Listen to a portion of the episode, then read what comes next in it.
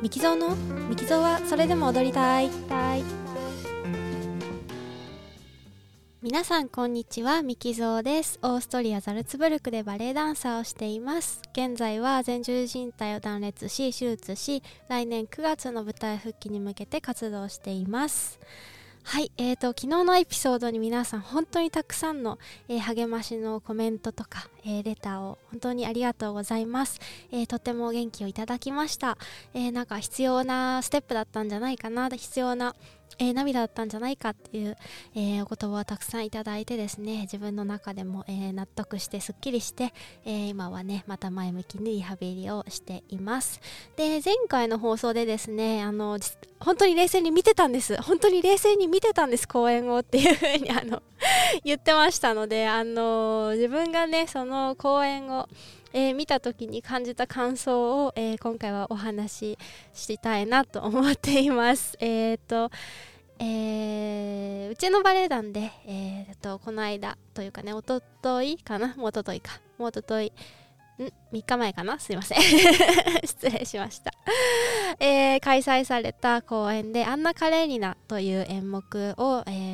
客席から見てきました。この演目はねもともと自分も舞台に立って去年は踊っていた作品だったのでまた、あのー、踊っている時とはね違う楽しみ方を、えー、たくさんできる作品でした。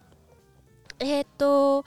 この作品ってすごくなんかまあやっぱりそのもともと「アンナ・カレーニナ」という小説長編小説を題材にしてるんですけどすんごいいっぱいの登場人物が出てくるロシロシアの長編小説で、まあ、もうほぼ古典みたいな感じですよね。でやっぱりそのいろんななんだろうなそのまあ、不倫関係に陥ったりだとかすごくその怒りとかジェラシーとか悲しみとかなんか憎しみとかそういうすごく強い感情がところどころにたくさん出てくる疑ったりとかねたくさん出てくる作品だったのでで今回はそのまあ最後の公演ですねその演目としては今回は今年やるのはこれが最後というような感じだったのであのみんな多分それぞれにいろんな感情とかね思いがありながら、えー、踊っていたんだと思うんですけど非常にこう全員のパワーを一番感じた、あのー、公演でしたねまずは。そうだからみんなの表情とか、うん、その動き方っていうのもいつもよりこうすごく気持ちとか感情が込められていてあのグッと引きつけられるような感じだったんですけどその中でもやっぱり一番目を引いたのは主役のアンナのあの、女性ダンサーですね。もうなんかね本当に彼女がそういう風に思いながら踊ってたかはちょっとわからないんですけどあのまだね終わった後にね軽くしか喋ってないのででもなんかもう私これで終わっていいんだみたいななんかこれで最後でいいんだぐらいのなんかね気迫を感じるような、あのー、踊りをしていましたね。もちろんそのなん彼女の長年の経験の中で培ったその、まあ、少し仕草とか表情とかあのテクニックとかあったと思うんですけどなんかそんなことよりなんかその彼女の思いがすごく伝わってきた公演だったのでうん、すごく非常に最後の公演見れてよかったなと思います。あの彼女が引退するとかそういう話では全然ないんですけど なんかそのやっぱりこの演目ではこれをやるのは最後、まあ、とりあえず今年は最後っていうことでね、えー、彼女なりに何か特別な思いがあったんじゃないかなというふうに、えー、思います。でもう一人すごかったのが、えー、セリー王者役のダンサー男性ダンサー、えー、うちで一番若い男性ダンサーなんですけどでまだ二十歳過ぎたばっかりぐらいの、えー、男の子で。セリ王者っていうのはアンナのあの息子役の役なんですけれども本の中では8歳っていう感じなんですけど、まあ、あのもう背がねすごい伸びちゃってるので 当たり前なんですけどそれでもねあの子供の子供らしさっていうか無邪気さとかねあのもうなんか全身から溢れ出るねなんかもともとすごく才能あふれるダンサーなんですけどもそれをもう最大限に生かしたっていう感じでねちょっとやっぱり一個異質な感じの、あのー、動き方をする子なのでやっぱりグッて目を引いてお客さんの拍手もねなんかやっぱり主役に次いですごく大きかったんじゃないかなというふうに思います。なんかね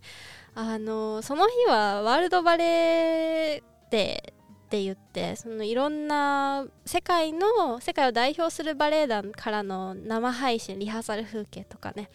をあのインターネット上で見れるイベントがあった日だったんですけど、まあ、それをいくつか見てからその夜の公演に行ってでその彼の踊りを見てなんか彼はなんかすごくもっとねあの大きいカンパニーでもっと世界の名だたるカンパニーで活躍できるんじゃないかなっていうようなことをね勝手にねこう思いながらね見ていました。ねもうなんか言わずもがななんですけど、あの師匠がすごかったんですよね。今回は、あの師匠っていうのは、えっ、ー、と、私が師匠っていうふうに自分で決めて、いあの、尊敬している、あの、先輩ダンサーの、男性ダンサーのことなんですけれども、えっ、ー、と、今回彼は、えっ、ー、と、カレー人ですね。あの、アンナの旦那さん役、まあ、不倫される側ですね、の、えっ、と、キャラクターをしていて、まああのー、その不倫相手よりは全然年上ででそのまあそのアンナが不倫してるっていうのが発覚した時に、えー、とそれをまあ問い詰める踊りがあってその後に一人になってその怒りを表すっていうソロがあるんですけどまあそのソロが素晴らしくてなんかそのカレーニンというキャラクターを表情を一切変えずにその自分の背中の動きとか肩の動きとか顔とか足の角度とかそういうその記号的なものを使って本当に表情はね一切変わってなかったんですよ。なんかそれがまたその彼のキャラクターのカレー人としての独特の気持ち悪さみたいななんかを出して出しつつその体の動きというかねその記号的なことでその彼の怒りとかもうなんか悲しみとかイラつき苛立ちとか憎しみとかがもうなんか逆にその表情がないことですごくあのリアルにリアルに伝わってくる。そこにその彼のあのキャラクターとしてのなんかクリーピーさというかねなんか気持ち悪さが乗っかってうわすごいとこれがこれかみたいなこれがこれかって何の話っていう感じなんですけどすごいなと思って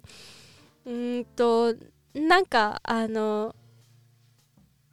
それがすごく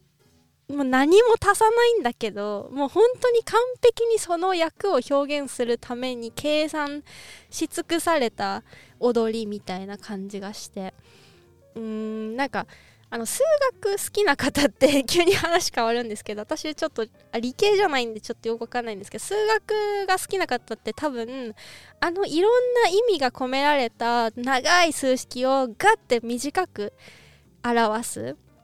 例えば 2x プラス 2y プラスうんともう一個なんだっけ？2x プラス 2y は2カッコ x プラス y カッコ閉じみたいな感じでこう短くする瞬間が多分